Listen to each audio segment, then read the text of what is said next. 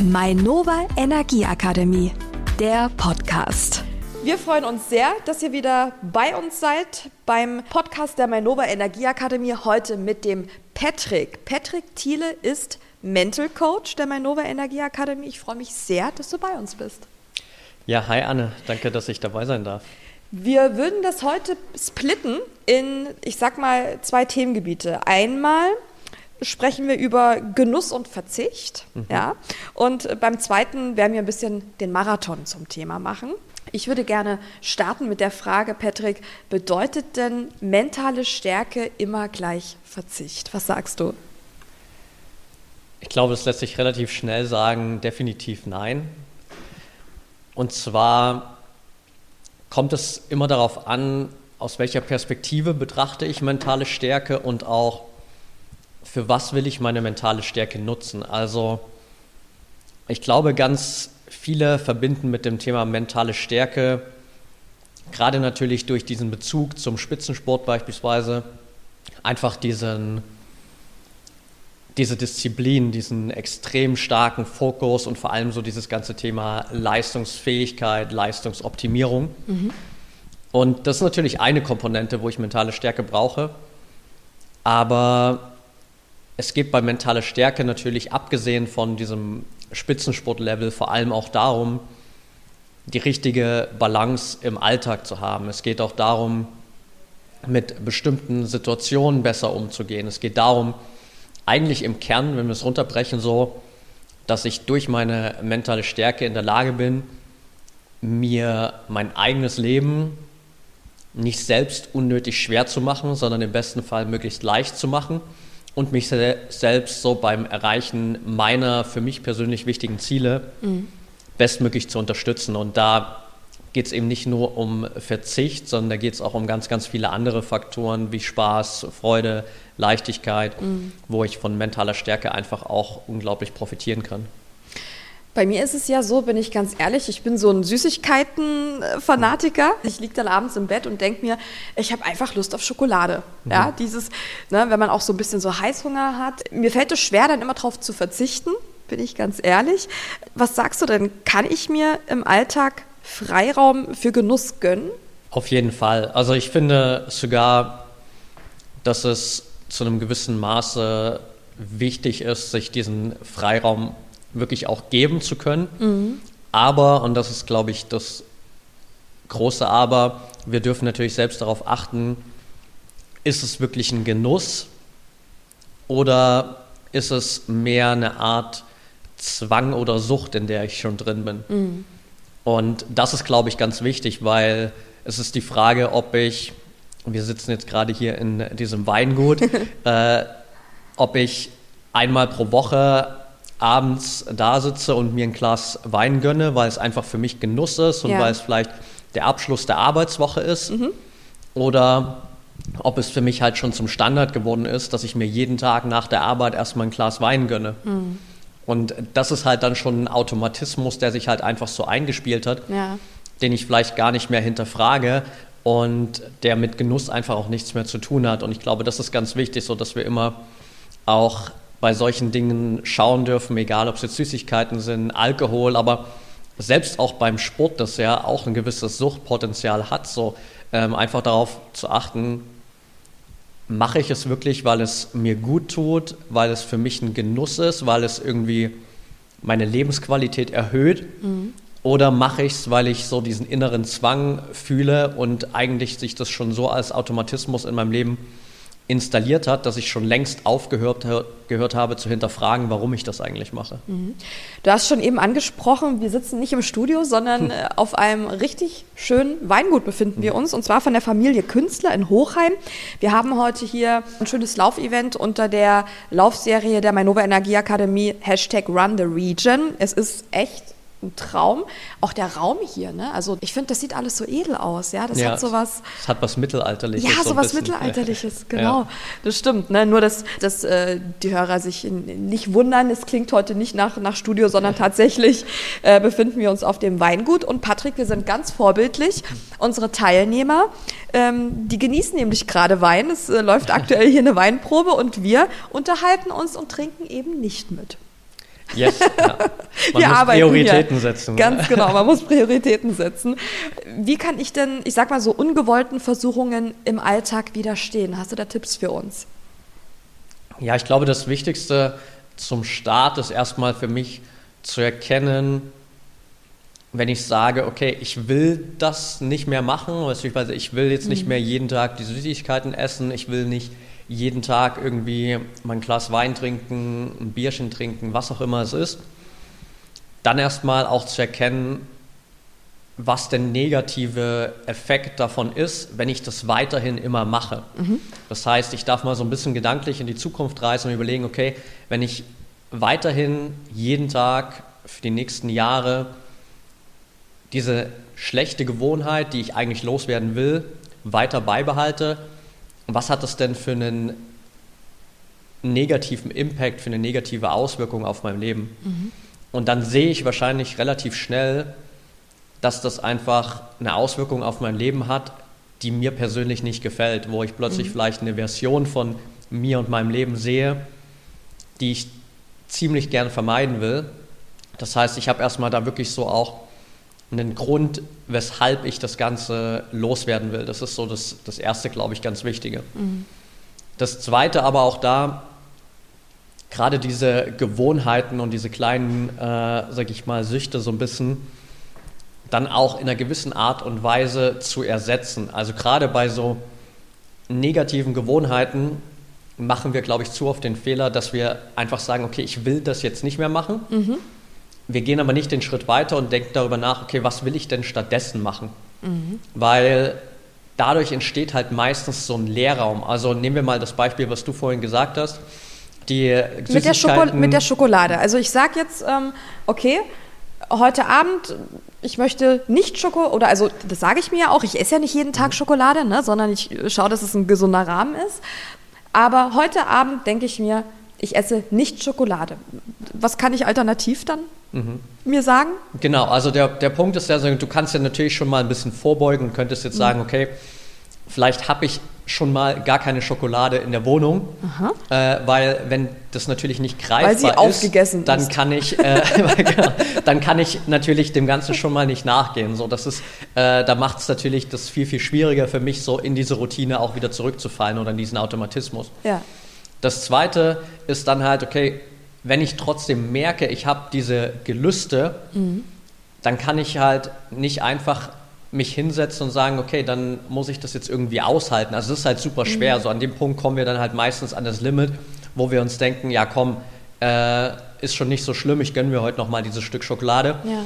Beim nächsten Mal äh, werde ich dann ein bisschen disziplinierter oder mache was anderes, sondern halt vornherein schon zu überlegen, was könnte ich denn stattdessen machen? So, das heißt, zu überlegen, okay, vielleicht kann ich statt dem Stück Schokolade, I don't know, ein Stück Obst essen. Nur als äh, simples Beispiel gibt es bestimmt aus ernährungstechnischer technischer Perspektive noch bessere Lösungen, aber einfach zu überlegen, wie ersetze ich das Ganze, wenn dieses Gelüst kommt. So, was mache ich denn in dem Moment, wo ich merke, ich will jetzt unbedingt dieses Stück Scho- Schokolade essen und wie kann ich damit umgehen, so damit ich quasi eine Strategie habe, die mir hilft, dann eben nicht wieder trotzdem die Schubla Schublade aufzumachen und das Stück Schokolade zu nehmen.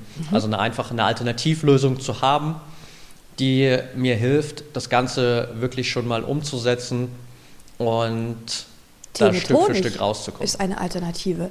Ein richtig schöner Tee mit Honig, oder? Zum Beispiel, ja. Klingt gesünder. Das versuche ich heute Abend. Tee mit Honig. Klingt, klingt gut, genau. Und das sind halt genauso diese kleinen Dinge, wo wir einfach Ja. die alte Gewohnheit durch eine neue Gewohnheit ersetzen.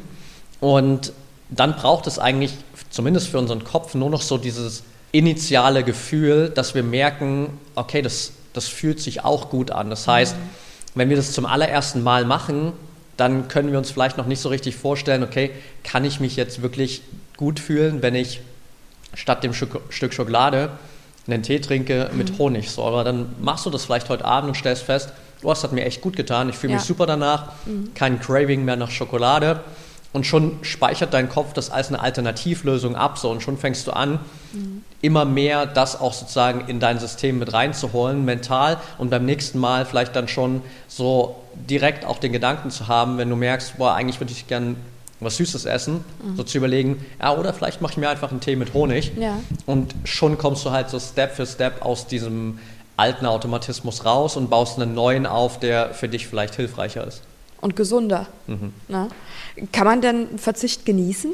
Ja, auf jeden Fall. Also ich glaube, Verzicht ist natürlich auch immer wieder eine Frage, was, was will ich eigentlich erreichen? Also ich glaube, gerade so im Sportbereich und vor allem, ich glaube, vor allem im ambitionierten Hobby-Sportbereich setzen sich super viele Athleten, Athletinnen viel zu sehr persönlich unter Druck im Vergleich zu dem, was sie eigentlich als Ziel haben. Also natürlich, wenn ich jetzt mal den Sprung mache in den Spitzensport und wenn ich mir anschaue, okay, wie sieht denn der Alltag der Olympiathleten aus, mit denen ich zusammenarbeite?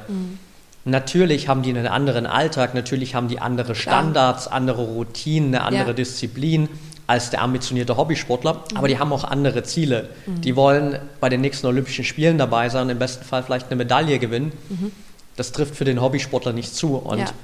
da darf ich halt für mich immer überlegen, okay, was ist denn eigentlich das Ziel, das ich sportlich für mich habe?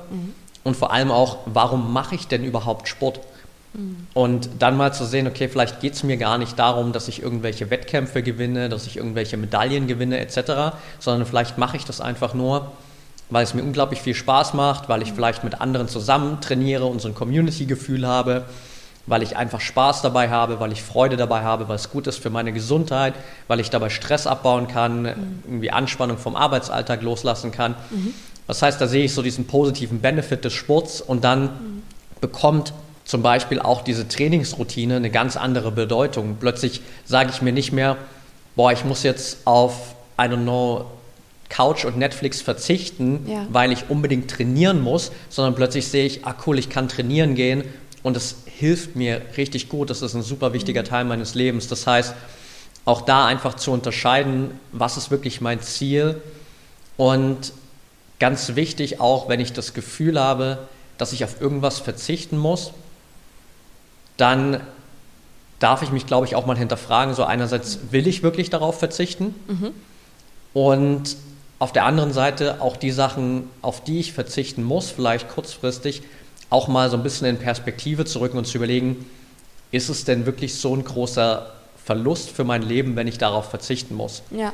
Und dann erkenne ich vielleicht auch relativ schnell, okay, da gibt es vielleicht die eine oder andere Sache, auf die will ich gar nicht verzichten, aber dann kann ich die auch zu einer gewissen Art und Weise in meinen Alltag mit einbauen. Und auf der anderen Seite sehe ich vielleicht bei ganz vielen Dingen, da entsteht kein Verlust, wenn ich das jetzt aus meinem Leben streiche, vielleicht ganz im Gegenteil sogar, vielleicht hat es sogar einen großen Benefit, wenn ich das Ja. aus meinem Leben streichen kann. Ja. Lass uns mal so ein bisschen über, über mentale Stärke im Alltag sprechen. Warum ist mentale Stärke im Laufsport so wichtig? Auch hier gibt es, glaube ich, natürlich so diese zwei Faktoren, wo mentale Stärke eine große Rolle spielt. Das heißt, wir haben natürlich einmal so diesen, nennen wir es mal, Leistungsgedanken oder diesen Leistungsfaktor. Und auf der anderen Seite haben wir natürlich so diesen Erholungs- und Spaßfaktor. Und in beiden Fällen ist, glaube ich, mentale Stärke extrem wichtig, weil natürlich ich brauche eine gewisse mentale Stärke, um mich immer wieder an mein Limit pushen zu können. Ich brauche mentale Stärke, um immer wieder ins Training zu gehen, auch an den Tagen, wo ich mich vielleicht nicht so gut fühle. Ich brauche mentale Stärke, um in den schwierigsten Situationen im Wettkampf trotzdem irgendwie den Fokus zu behalten, einen klaren Kopf zu haben und einfach durchzuhalten auch. Und auf der anderen Seite ist mentale Stärke auch unglaublich wichtig, eben um immer wieder auch zu sehen, okay, welche Erfolge feiere ich denn im Alltag, wie gut habe ich mich denn schon weiterentwickelt, auch um einfach diesen Spaß und diese Freude wieder immer mit reinzubringen. Und von daher äh, sind das die zwei Faktoren, die gerade auch im Lai Lau äh, Laufsport äh, unglaublich wichtig sind und äh, von denen ich da auf jeden Fall auch profitieren kann. Wir sind nun alles Menschen und haben gute Tage und schlechte Tage.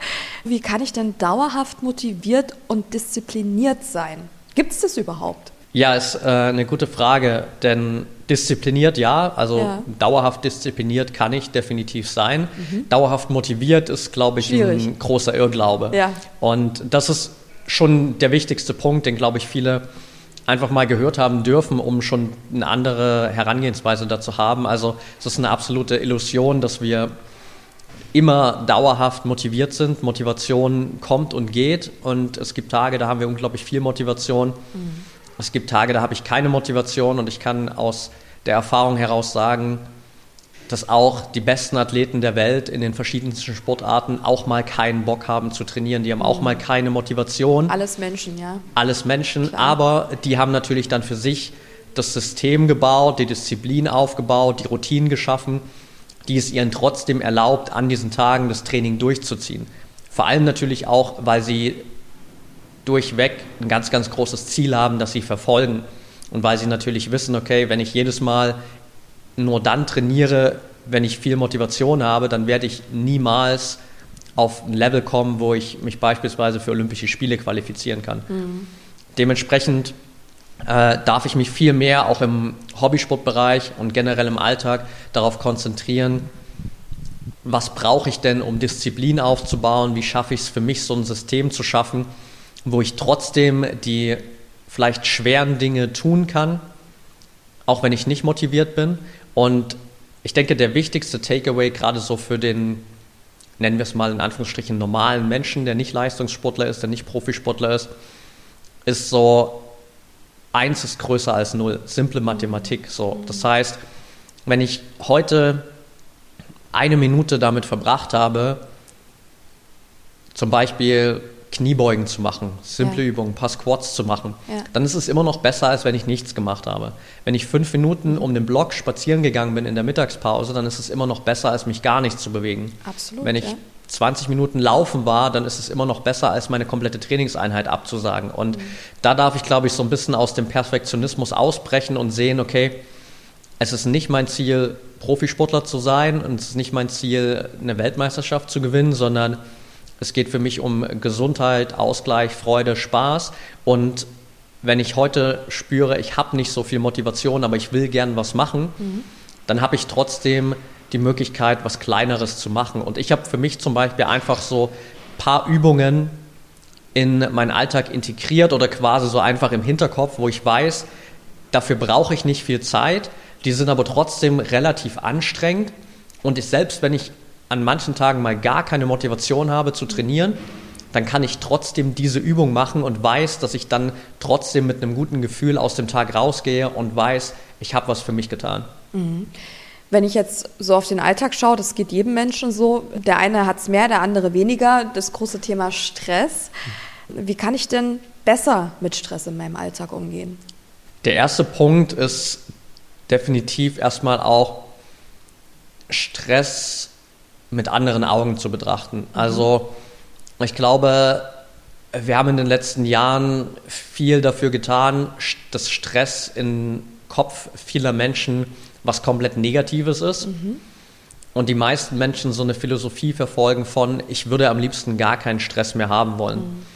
Aber das ist nicht die Lösung, weil wenn wir uns anschauen, was Stress mit unserem Körper macht, mit unserem kompletten System, dann brauchen wir Stress zu einem gewissen Maße, um mhm. aktiviert zu sein. Wir brauchen Stress, um überhaupt unsere beste Leistung abrufen zu können, um überhaupt in so schöne States zu kommen, wie den Flow State zum Beispiel, wo wir uns einfach unglaublich gut fühlen. Mhm. Und dementsprechend geht es nicht darum, gar keinen Stress zu haben, sondern es geht einerseits darum, so das richtige Maß an Stress zu haben. Mhm. Und es geht darum, besser mit Stress umgehen zu lernen. Also das kann jeder lernen, egal wie gut oder schlecht ich aktuell mit Stress umgehen kann. Ich kann auf jeden Fall da drin besser werden. Und auch hier, glaube ich, ein ganz wichtiger Punkt ist, einerseits schon mal so ein paar bewusste Routinen zu integrieren, die mir helfen, gerade im Tagesverlauf auch immer mal wieder so ein bisschen Stress rauszunehmen. Also mhm. ich glaube, gerade in so einem Arbeitstagverlauf, was halt viele machen, ist von Arbeitsbeginn bis Arbeitsende komplett unter Stress zu sein. Ja. Und dann am Abend nach Hause zu kommen und festzustellen, dass sie komplett erschöpft sind, dass sie komplett ausgelaugt sind, mhm. dann im besten Fall vielleicht auch noch, nur noch tot auf die Couch fallen und mhm. natürlich auch nicht mehr die Motivation haben, irgendwie noch mal eine Runde laufen zu gehen oder so. Ja. Und das ist aber so ein Teufelskreis, weil einerseits sind wir dann zu viel, zu lange im Stress und auf der anderen Seite, gerade so körperlich gesehen, wir bauen halt keinen Stress ab, wenn wir auf der Couch liegen. Das ist ganz, ganz wichtig, sondern Stress wird vor allem durch Bewegung abgebaut. Muss jetzt nicht ein, Schade eigentlich. muss jetzt, muss jetzt nicht ein 90 Minuten High-Intensive Workout sein, aber Ja. einfach eine Runde spazieren zu gehen, vielleicht in einem moderaten Tempo eine Runde joggen zu gehen oder was auch immer die präferierte Sportart sozusagen ist. Aber viel wichtiger, glaube ich, im Alltag so diese kleinen Momente zu haben, sich einfach mal fünf Minuten zu nehmen, zu sagen, okay, bevor ich jetzt von der einen Aufgabe zur nächsten Aufgabe übergehe, stehe ich einmal kurz von meinem Arbeitsplatz auf, wenn ich im Büro zum Beispiel arbeite. Ich gehe vielleicht mal kurz eine Runde durchs Office, vielleicht kann ich sogar kurz vor die Tür gehen. Ich laufe einfach mal eine Runde um den Block. Ähm, ich hole mir einen Kaffee und äh, schalte mal kurz so zwei Minuten ab. Vielleicht achte ich mal kurz ein bisschen darauf, wie atme ich gerade und ich versuche mal ein bisschen entspannter, ein bisschen lockerer zu atmen. Und dann gehe ich wieder in die nächste Aufgabe. Und das sind so kleine 5-Minuten-Blöcke, die kann ich easy going mit in den Alltag einbauen. Da muss ich nicht jedes Mal eine große Pause machen dafür, sondern Ja. das sind einfach so diese kleinen in den Alltag integrierten Pausen. Ich nenne es gern so Micro-Habits aus dem Englischen, so kleine Gewohnheiten, Ja. die ich super mit integrieren kann, die aber einen ganz, ganz großen Unterschied machen, weil dann habe ich im Tagesverlauf immer diesen Wechsel zwischen Stress und Entspannung und dann komme ich am Abend eben nicht nach Hause und bin tot, sondern ich komme nach Hause und merke, hey, ich fühle mich eigentlich noch ziemlich gut. Jetzt habe ich auch wirklich noch ein bisschen Energie und Lust, eine Runde laufen zu gehen, Sport zu machen etc. Und dann kann ich mich immer noch auf die Couch legen und Netflix schauen. So. Aber dann habe ich sozusagen einfach einen viel gesünderen Umgang mit Stress und auch Ja. generell, wie Stress sich dann auf meinen Körper auswirkt, ist einfach in einem viel besseren Gleichgewicht. Gibt es denn gewisse Übungen oder eine gewisse Routine, die ich in meinen Alltag einbauen kann oder soll?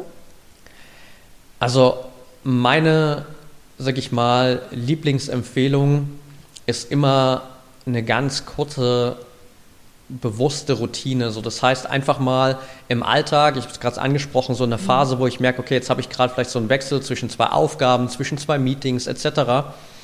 Einfach mal so kurz zu checken, wie geht es mir eigentlich gerade?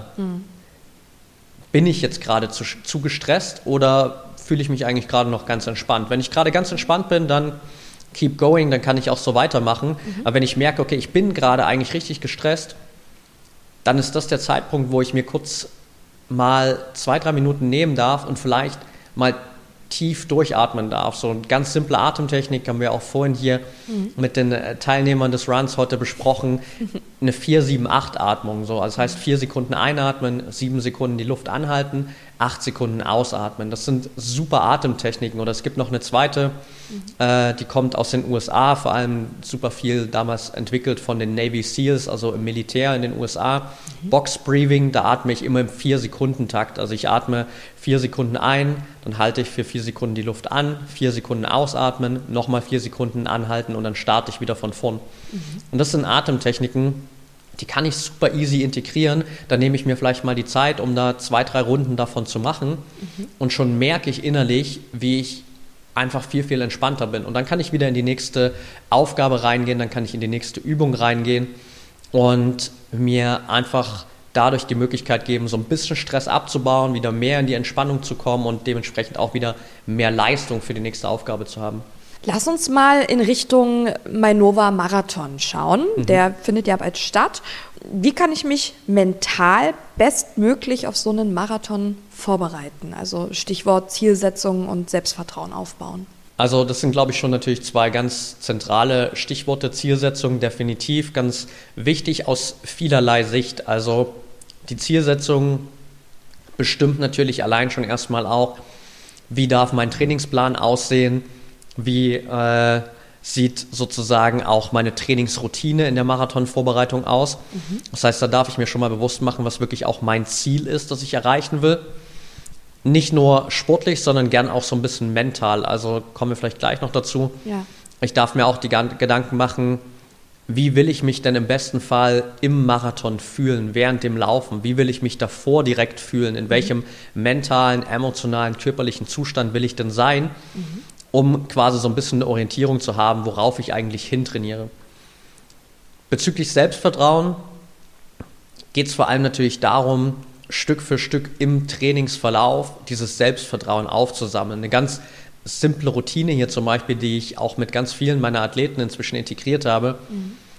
ist ein simples Erfolgstagebuch. Klingt für viele mhm. fast schon zu einfach, aber es funktioniert einfach extrem gut, weil Erfolgstagebuch bedeutet einfach nur, dass du dir jeden Tag aufschreibst, so was sind so zwei, drei Erfolge, die ich gefeiert habe, mhm. was hat heute richtig gut funktioniert.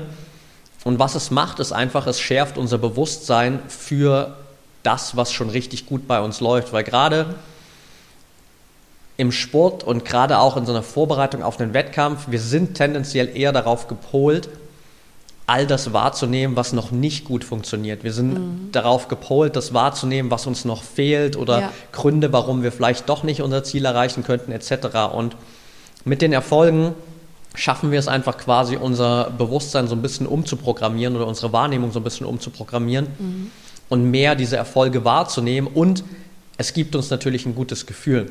Und jedes Mal, wenn ich einen Erfolg wahrnehme, gibt es mir so einen kleinen Selbstvertrauensboost und den kann ich natürlich mitnehmen. Und Ganz wichtig dabei, es geht da nicht darum, dass das, sag ich mal, herausragende Erfolge sind, die von allen anderen anerkannt sind. Also jetzt, mhm. wenn du zum Beispiel dein Erfolgstagebuch schreiben würdest, ja. geht es nicht darum, dass ich mir das Erfolgstagebuch dann durchlese und so denke, boah, Anne, bist du krass. ja. So. Oder lass dich tot vielleicht. Ja, ne? so, sondern es geht einfach nur darum, dass du sagst, hey, das sind meine, meine Erfolge. Ja. Und für mich ist es ein Erfolg, wenn ich morgens früh aufstehe. Für mich ist es ein Erfolg, wenn ich heute 20 Minuten laufen war. Mhm. Für mich ist es ein Erfolg, wenn ich heute keine Schokolade gegessen habe. Für ja. mich ist es ein Erfolg, ja. wenn ich keine Ahnung, fünf Minuten meditiert habe oder was auch immer. So, das, das gibt definiert ja jeder für sich selber dann. Genau, absolut. Ja.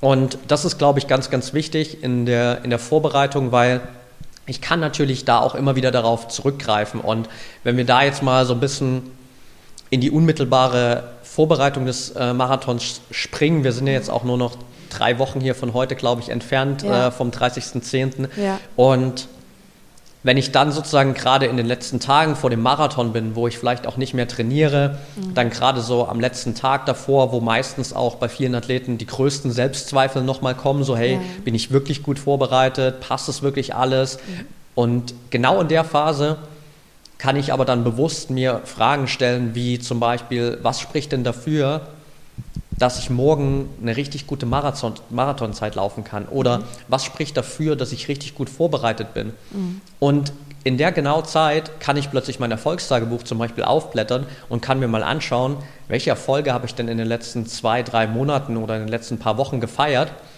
und dann sehe ich, hey, da sind ganz, ganz viele Erfolge, da habe ich ganz viel Selbstvertrauen, ganz viel Sicherheit getankt. Und dann gibt mir das natürlich ein extrem gutes Gefühl, um auch so mit diesem Selbstvertrauen in den Marathon zu gehen. Mhm. Was sollte ich in der Vorbereitung auf jeden Fall vermeiden? Stichwort Vergleiche. Ja, eigentlich genau das. Zumindest, Ge genau wenn, es, das, ja.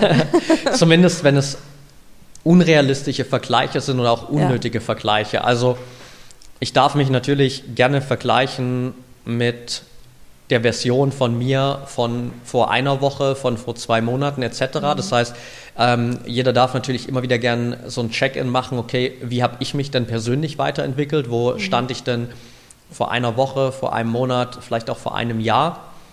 Aber es kann eben für unseren eigenen mentalen State, für das eigene Selbstvertrauen immer wieder unglaublich schädlich sein, wenn ich halt die ganze Zeit nach rechts und links schaue mhm. und darauf achte, was machen denn die anderen? Mhm. Wie trainieren die anderen? Wie weit sind die schon? Und vor allem natürlich so auch das, glaube ich, in dem Fall schwierigste Tool Social Media wo ich natürlich die mhm. Möglichkeit habe, ja, äh, mich nicht nur mit den paar Leuten zu vergleichen, die irgendwie mhm. vielleicht in meiner Laufgruppe sind, mhm. sondern ich habe halt die Möglichkeit, mich mit allen tausenden Teilnehmern des Marathons zu vergleichen. Mhm. Ich habe auch die Möglichkeit, mich mit Athleten zu vergleichen, die komplett außerhalb meines Leistungsniveaus sind, mhm. die auch gar, gar nicht dieselben Ziele verfolgen wie ich und trotzdem vergleiche ich mich plötzlich mit deren Trainingspensum, mit deren. Trainingszeiten etc. Und dann habe ich natürlich das Gefühl relativ schnell, dass es bei allen anderen extrem gut läuft, dass alle anderen viel, viel weiter sind und ich bin die einzige Person, bei der läuft es nicht gut und ich hänge ja. deutlich hinterher. Gerade bei Social Media, ich meine, die Menschen posten nun mal meistens, äh, wenn es denen gut geht und äh, alles ist immer toll und alles ist immer perfekt und ich glaube wirklich, sich so daran zu orientieren, ähm, das kann richtig viel kaputt machen, ja. Absolut und ich mhm. glaube, da dürfen wir auch immer wieder so ein bisschen reflektieren, was wir selbst ja auch bei Social Media teilen. Und natürlich ja. ähm, so Hashtag mehr Authentizität auf Instagram. So, es yes. gibt immer mehr Leute, ja. die natürlich auch mehr von ihrem Leben, sag ich mal, teilen, so wie es ist. Mhm. Aber nichtsdestotrotz, selbst bei den Leuten ist es ja einfach nur ein Bruchteil des Tages so, weil das ist nicht Big Brother, wo du 24-7 den Leuten genau. bei ihrem Leben zuschaust und genau siehst, was machen die denn, sondern selbst wenn die was Authentisches teilen, dann ist es so ein Ausschnitt von 15 Prozent von deren Tag. Mhm und du weißt nicht, was passiert denn an den in den anderen 85 Prozent so. Mhm. Und das landet nicht bei Social Media, das landet auch bei vielen von uns nicht bei Social Media, weil mhm. keiner von uns irgendwie 100 Prozent seines Lebens auf Social Media teilt. Mhm. Und so machen das natürlich auch die anderen. Und dementsprechend, wenn ich da mal jemanden sehe, bei dem es richtig gut läuft, dann kann ich das gerne als Ansporn Sporn nehmen. Mhm. Dann kann ich so sehen, hey cool, da sind auch andere, die bereiten sich richtig äh, ambitioniert vor, äh, die geben richtig Gas und äh, dann gehe ich heute auch noch zum Training oder vielleicht kann ich mich mit denen auch mal absprechen oder irgendwie mit denen zusammen trainieren mhm. etc. und das Ganze als Inspiration nutzen, mhm. aber eben nicht als einen Vergleich mit meinem Leben, wo ich gerade stehe, weil bei mir habe ich halt 100% den Einblick. Ich weiß genau, was passiert zu 100% in meinem Leben und bei den anderen sehe ich vielleicht 15% und 15% gegen 100% werde ich wahrscheinlich immer den kürzeren ziehen, weil dann mhm. sehe ich bei den anderen halt nicht das Negative, mhm. aber bei mir schon. Mhm. Mir ging das ja so, als die Daniela Bleimehl den Ironman gewonnen hat in, in Frankfurt. Das hat mich total gepusht hinsichtlich dessen, dass ich war dann den nächsten Tag war ich joggen und ich war relativ müde mhm. und ein bisschen abgeschlagen auch. Ich habe mich dann daran erinnert, wie Daniela gekämpft hat und auch so die ganzen Athleten generell. Das hat mich so inspiriert und ich habe dann gedacht, nee, Anne, beiß dich durch. Ich habe mich nicht verglichen mit ihr, es geht natürlich gar nicht, ne? aber das hat sich so auf mich übertragen, dieser Kampfgeist, diese Leidenschaft und das hat mich richtig durch den Lauf begleitet, muss ich sagen. Ja, mhm. und das ist genau die, sage ich mal, positive Art und Weise, wie wir das Ganze nutzen können und wo natürlich auch Social Media und viele andere Tools eine gute Chance sein können, mhm. um davon so großartigen Leistungen aus dem Spitzensport halt für uns auch was mitzunehmen. Ich habe auch, als ich letztes Jahr meinen ersten Ultramarathon gelaufen bin, habe ich mhm. mir während der ganzen Vorbereitungsphase, die halt auch echt lang und intensiv war, immer wieder so Dokumentationen von anderen Ultraläufern angeschaut. Da gibt es ja. bei YouTube echt viele davon. Ja. Und ich weiß, die sind alle komplett out of the box von der Leistung her. So mit denen kann ich ne niemals mithalten, zumindest noch nicht. So vielleicht irgendwann mal, I don't know. Mhm. Aber jetzt absolut nicht. Aber für mich war das immer eine Rieseninspiration. Ich habe mir dann angeschaut, was die für Leistungen abgeliefert haben, welche crazy Rennen die gelaufen sind. Ja. Und dann war es für mich am nächsten Tag oder am Nachmittag dann viel, viel leichter rauszugehen und mein Training durchzuziehen, vielleicht ja. sogar nochmal mit mehr Motivation, als ich die vorher hatte. Wenn du sagst, Ultramarathon bist du gelaufen, wie, wie viele Kilometer sind das? Wie kann ich mir das vorstellen? Ja, so offiziell ist Ultramarathon alles was mehr ist als 50 Kilometer. Wow. Ähm, das war mein Einstiegs-Ultramarathon, deswegen war es jetzt noch nicht so brutal lang aus Ultramarathon-Perspektive. Es waren in Anführungsstrichen nur 55 Kilometer und ich glaube knapp 3000 Höhenmeter. Wow. Ähm, schon eine gute Challenge für mich auf jeden Fall. So in, aus Ultramarathon-Perspektive ist es immer noch relativ wenig, weil es gab parallel zum Beispiel auch noch einen längeren Ultramarathon, der ging über 120 Kilometer, glaube ich. Und, Unfassbar. Äh, dann waren es, glaube ich, knapp über 5000 oder 5500 Höhenmeter. Boah. Also für mich ist das ein Rätsel, dass das ein Mensch schaffen kann. Aber auch die paar 50 Kilometer, von denen du gerade gesprochen hast, das ist, also Respekt. Wie, wie hast du dich danach gefühlt, als du das geschafft hast? Ja, schon extrem gut. Aber ja. ich muss sagen, ich habe da, glaube ich, sehr stark gemerkt, dass ich durch mein eigenes mentales Training und ja. die Arbeit, die ich gemacht habe in den letzten Jahren, immer mehr auch davon weggekommen bin, dass ich mich zu sehr an dem Ziel orientiere. Also okay. wir haben ja häufig so dieses, diesen Ansatz, dass wir denken, boah, wenn ich das Ziel erreicht habe, mhm. dann werde ich richtig glücklich sein. Wenn ich das abgeschlossen habe, ja, dann werde ich super zufrieden ja. sein. So. Und wir vergessen dabei so quasi den Weg zu genießen. Ich habe in den letzten Monaten gab es irgendwie bei TikTok so einen Trend, da gab es ein Video von einem äh, Moderator, der mal gesagt hat, der Läufer, äh, der Wanderer, der den ja. Weg genießt, ja. wird viel mehr Spaß haben, viel mehr Freude haben als derjenige, der nur wegen dem Ziel dabei ist. Mhm. Und ich glaube, das ist ganz, ganz wichtig, wo ich einfach für mich gemerkt habe, ja, es war ein cooles Gefühl, im Ziel zu sein und ich ja. habe mich darüber gefreut. Ja. Aber es war jetzt nicht so dieses krasse, krasse High, wo ich merke, boah, da habe ich monatelang drauf hintrainiert, weil eigentlich der, der wirkliche Spaß dabei war alles in den Monaten vorher so da in äh, Zypern diese ganze Vorbereitung zu machen, immer wieder diese langen Läufe für mich zu haben, super ja. viel auch über mich selbst zu lernen während dieser ganzen Läufe und natürlich der Marathon dann oder diese Ultra selbst, weil es äh, relativ schwierige Wetterbedingungen waren, ich mhm. super lang auf mich allein gestellt war und es echt eine Challenge für mich war, aber ich wow. habe es mehr während des Rennens genossen als eigentlich danach, als ich im Ziel war, muss ich sagen. Respekt, echt. Wenn wir ja auf den ähm, Mainova-Marathon schauen, welche Übungen helfen mir denn jetzt am Abend vor dem Marathon, so diese letzte Nervosität und oder auch vielleicht auch Angst abzulegen? Was kann ich da machen? Also, wir haben zwei vor uns gerade schon, glaube ich, so ein bisschen angeschnitten. Also das eine mhm. ist halt wirklich in dem Moment, wo ich merke, es kommen super viele Zweifel hoch, ich habe so ein bisschen einfach das Gefühl, dass ich nervös werde etc., dann wirklich den Moment zu nehmen und mir ganz bewusst die Frage zu stellen, das vielleicht sogar auch aufzuschreiben parallel. Mhm. Was spricht denn dafür, dass ich gut vorbereitet bin? Was spricht dafür, dass ich richtig gut trainiert habe? Was spricht dafür, mhm. dass ich morgen einen erfolgreichen Marathon laufen werde, etc.? Das sind mhm. alles so positive Fragen, die meinen Kopf automatisch dazu zwingen, in eine positive Richtung zu denken mhm. und die mir dann automatisch auch ein besseres Gefühl geben. Das ist so Punkt Nummer eins. Das Zweite, was ich machen kann, eine ganz äh, auch super ja, zentrale Übung im mentalen Training sind Visualisierungen. Mhm. Das heißt, ich setze mich einfach hin, ich schließe die Augen und ich stelle mir vor, wie ich jetzt diesen Marathon gerade laufe. Ja. Und nicht nur, wie ich ihn einfach so laufe, sondern wie ich in, in meiner bestmöglichen Vorstellung laufe. Das heißt, ich stelle mir den Marathon wirklich so als den perfekten Marathon für mich vor, mhm. wie ich mich dabei fühle, dass ich wirklich die ganze Zeit vielleicht einfach das richtig genießen kann, dass ich mich von den Zuschauern pushen lasse, mhm. wie ich mit einem Lächeln über den Lippen ins Ziel laufe, etc.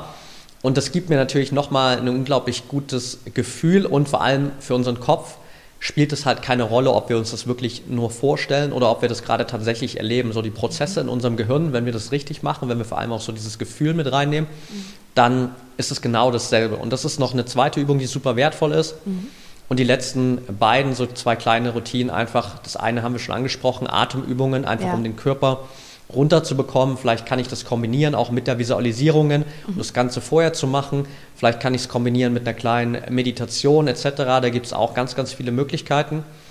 Und das letzte, eins meiner Lieblingstools, wenn ich merke, dass ich wirklich meinen Kopf nicht frei bekomme, dass ich immer noch tausend Gedanken im Kopf habe, dann schnappe ich mir ein Blatt Papier nehme mir einen Stift, stelle mir am Handy einen Timer auf maximal drei Minuten okay. und in den drei Minuten schreibe ich einfach alles runter, was mir gerade durch den Kopf geht.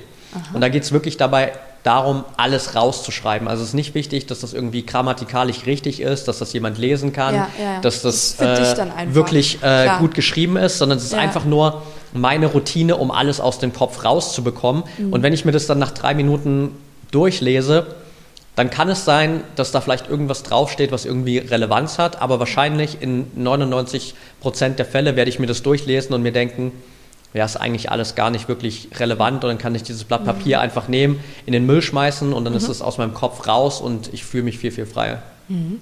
Und wie kann ich mich dann am Wettkampftag in den bestmöglichen Zustand bringen, wenn es dann soweit ist, sozusagen? Auch da äh, gibt es eine, sag ich mal, relativ einfache Routine. Also ich arbeite auch da mit meinen Athleten immer mit ganz kleinen Routinen, meistens so vier, fünf Minuten. Mhm. Fängt damit an, dass ich einfach auch mal wieder so einen kurzen Check-in nochmal mache. Okay, wie geht es mir eigentlich gerade? Weil mhm. der Zustand vor dem Wettkampf kann natürlich auch ein bisschen variieren.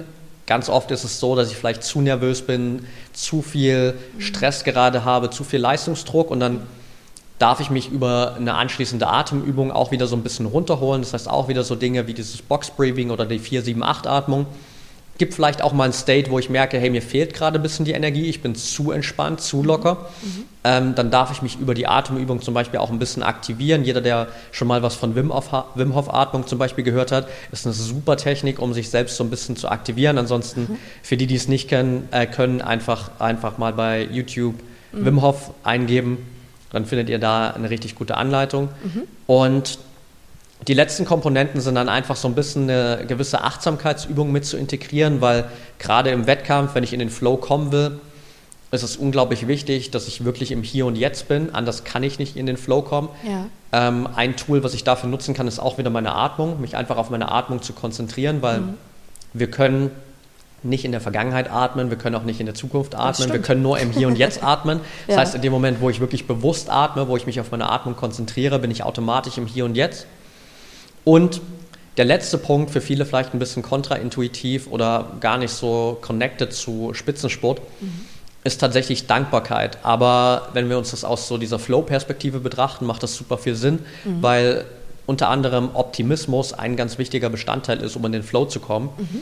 Und Dankbarkeit wiederum ist eins der einfachsten Tools, um in so einen positiv optimistischen Zustand zu kommen. Das heißt, ich stelle mir einfach die Frage, okay, wofür kann ich denn jetzt gerade dankbar sein? Und da fällt mir immer irgendwas ein und selbst wenn mhm. es nur einfach ist, okay, ich bin fit, ich bin gesund, ich darf jetzt hier bei diesem Wettkampf, bei dem Marathon an den Start gehen, ja. dafür kann ich auf jeden Fall dankbar sein und dann gibt mir das ein positives Gefühl, ich fühle mich besser, mhm. ich nehme diesen Optimismus mit mhm. und dann habe ich schon mal viele ganz, ganz wichtige Grundlagen gesammelt, um wirklich auch in den Flow kommen zu können und dann einen richtig guten Wettkampf erleben zu können. Soll ich dir mal sagen, ich bedanke mich jedes Mal, wenn ich joggen war, bedanke ich mich danach bei meinem Körper, dass er mir die Kraft gibt und, und die Möglichkeit, dass ich das überhaupt machen kann. Habe ja. ich mal angefangen damit. Perfekt, ja. Mhm. Das ist genau diese Kleinigkeiten, die ja. halt für viele von uns selbstverständlich geworden sind, mhm. was sie aber nicht sind, weil immer wenn das nicht da ist, merken wir relativ schnell, dass mhm. es eben nicht selbstverständlich ist. Das ist es nämlich. Ich oh. war nämlich eine Weile verletzt. Ja. Ich war eine Weile verletzt, konnte keinen Sport machen. Das war eigentlich ein kompletter Gamechanger, muss ich sagen. Ja, sehr cool. Ja. Wie kann ich denn meine mentale Stärke im Wettkampf nutzen, gerade wenn es ein bisschen schwer wird, wenn ich mal irgendwie einen Durchhänger habe? Mhm. Ja, gerade in einem Marathon gibt es die Phasen natürlich auf jeden Fall so, die kann ich wahrscheinlich mhm. nicht vermeiden. Ja. Aber ich kann ja. natürlich lernen, damit besser umzugehen. Und eine Sache, die ich immer machen kann, ist so auch ganz simpel meinen Fokus zu verschieben. Mhm. Also was wir meistens machen, wenn wir vielleicht im Marathon so für die Läufer ganz gut nachvollziehbar an den Punkt kommen, wo die Beine schwer werden, mhm. wir fokussieren uns dann unglaublich stark auf diese Beine, die gerade immer schwer wer mhm. schwerer werden. Und dann merken wir, wie die noch schwerer werden und noch schwerer mhm. und noch schwerer. Tja. Und dann fühlt sich das an, als würden wir so zwei Steinklötze mit uns rumschleppen ja, und ja. Äh, die Leichtigkeit geht halt komplett verloren. Und was ich da simpel machen kann, ist halt meinen Fokus so ein bisschen nach außen zu bringen Bedeutet, vielleicht kann ich auf die Person schauen, die gerade vor mir läuft. Mhm. Das heißt, ich konzentriere mich nicht mehr auf das Innenleben meines Körpers, sondern ich achte bewusst auf das, was außen passiert. Ja. Zum Beispiel auf den Läufer, die Läuferin vor mir oder sogar noch ein bisschen breiter gefächert. Ich achte einfach auf die ganze Atmosphäre. So, ich schaue mal an, okay, wo laufe ich denn hier gerade lang? Mhm. Wer steht denn hier gerade an der Strecke? Wie viele Zuschauer sind hier da? An welchen Sehenswürdigkeiten laufe ich hier gerade vorbei, etc. Mhm. Und damit kann ich meinen Kopf echt gut ablenken und ihm die Möglichkeit geben, mal so ein bisschen auch wieder loszulassen von diesen Schmerzen, die da gerade noch da sind. Vielleicht muss ich sogar noch einen Schritt weiter gehen und meinem Kopf irgendwie eine Aufgabe geben. Also was gerade auch sehr viele Läufer natürlich machen, ist, dass sie so Lieder vor sich her summen oder vielleicht innerlich singen, vielleicht sogar auch laut singen, je nachdem. Wenn man die Energie wie, dazu hat. Wie, wie confident ich bin und wie viel Energie ich habe, genau. Aber auch da, wenn ich halt so diese, dieses Lied habe, an dem ich mich orientiere, dann gibt mir das halt natürlich eine Ablenkung. Das heißt, ja. ich bin auf das Lied konzentriert, mhm. ich bin auf den Rhythmus, auf die Melodie konzentriert und es hilft mir, von diesen Schmerzen wegzukommen. Und dann merke ich vielleicht ein paar Meter weiter, ein paar Kilometer weiter, plötzlich mhm. fühlt sich das wieder viel, viel leichter an. Und das ist so ein ganz wichtiger Schritt. Und das Zweite ist, glaube ich, mich auch immer wieder an so kleinen Zielen zu orientieren. Das heißt eben nicht dann in dem Moment, wo es schwer wird, direkt darauf zu achten, dass ich jetzt vielleicht noch 20 Kilometer habe, sondern dann zu sagen, okay, dann ist es jetzt mein Ziel, erstmal die nächsten fünf Kilometer zu laufen. Oder ja. vielleicht ist es sogar auch mein Ziel, erstmal den nächsten Kilometer zu laufen. Und dann mhm. laufe ich den nächsten Kilometer und den nächsten Kilometer. Ich habe gerade vorhin haben wir darüber gesprochen, über den Ultramarathon. Mhm. Ich hatte dazwischen drin eine Phase, als es dann angefangen hat zu, zu schneien, als es so kalt war und wir auf die letzten 15 Kilometer den, auf den höchsten Berg in Zypern gelaufen sind. Wow. Da war ich echt auch an meinem Limit und da mhm. gab es eine Phase von ein paar Kilometern, ja. da bin ich einfach nur noch von Baum zu Baum gelaufen. So, das war Wahnsinn. mein Fokus. Solche, der Baum, der nächste Baum, der nächste Baum, der nächste Baum. Und irgendwann ja. Bin ich so wieder in meinen Laufrhythmus gekommen und Aha. irgendwann konnte ich dann auch das wieder loslassen und konnte ja. wieder mehr auch auf alles andere schauen und ein bisschen mehr auch wieder darauf achten, wie geht es meinem Körper. Aber das sind so kleine Dinge, wo ich einfach mich von meinem Fokus ein bisschen abbringe, mhm. mir bewusst eine andere Aufgabe suche und mir die Zeit gebe, dann wieder so in den Rhythmus reinzukommen. Mhm. Patrick, ich bedanke mich bei dir. Patrick, wir haben es vorhin festgestellt. Patrick, ja? Wo kommt das eigentlich her? Warum Patrick und nicht Patrick? Das muss mir jetzt noch erklären. Ja, sehr gern. Also grundsätzlich einfach nur von meinen Eltern. Also okay. meine Eltern haben von Anfang an auf diese englische Aussprache bestanden. Aha. Warum auch immer. Ich meine, ja. für mich ist es Gewohnheit geworden, weil im Ausland sagt sowieso immer jeder Patrick, wenn ich unterwegs bin. Mhm. Und das mhm. Lustige ist, dass äh, die meisten, gerade so in den äh, englischsprachigen Ländern oder so, immer wenn die mich das erste Mal sehen, die denken immer alle, ich komme aus Irland, wegen meinem roten Bart und den, und den blonden Haaren und so. Ähm, das heißt, die Connection ist da da und dann würde auch jeder Patrick sagen. Ja, und stimmt. ja, mhm. deswegen Okay, ist das auch geklärt. Patrick Thiele, unser Mentalcoach der Mainova Energieakademie. Ich bedanke mich. Wir verabschieden uns heute aus dem Weingut Künstler in Hochheim. Und Patrick, vielleicht haben wir ja Glück und äh, bekommen noch ein bisschen was von der Weinprobe ab. Yes, lass uns mal schauen und äh, danke, dass ich dabei sein durfte, Anne. Schön, dass ihr uns zugehört habt. Das war der Mainova Energieakademie Podcast. Hat euch die Episode gefallen? Dann würden wir uns freuen, wenn ihr den Podcast der Mainova Energieakademie abonniert und weiterempfehlt. Noch mehr spannende Inhalte zu den Bereichen Ernährung, Lauftraining und mentale Stärke findet ihr auf mainova-aktionen.de. Meldet euch zum Newsletter an und erhaltet so Zugang zu den exklusiven Gewinnspielen, Coachings und Startplätzen für die besten Laufevents aus der Region. Jetzt anmelden auf mainova-aktionen.de.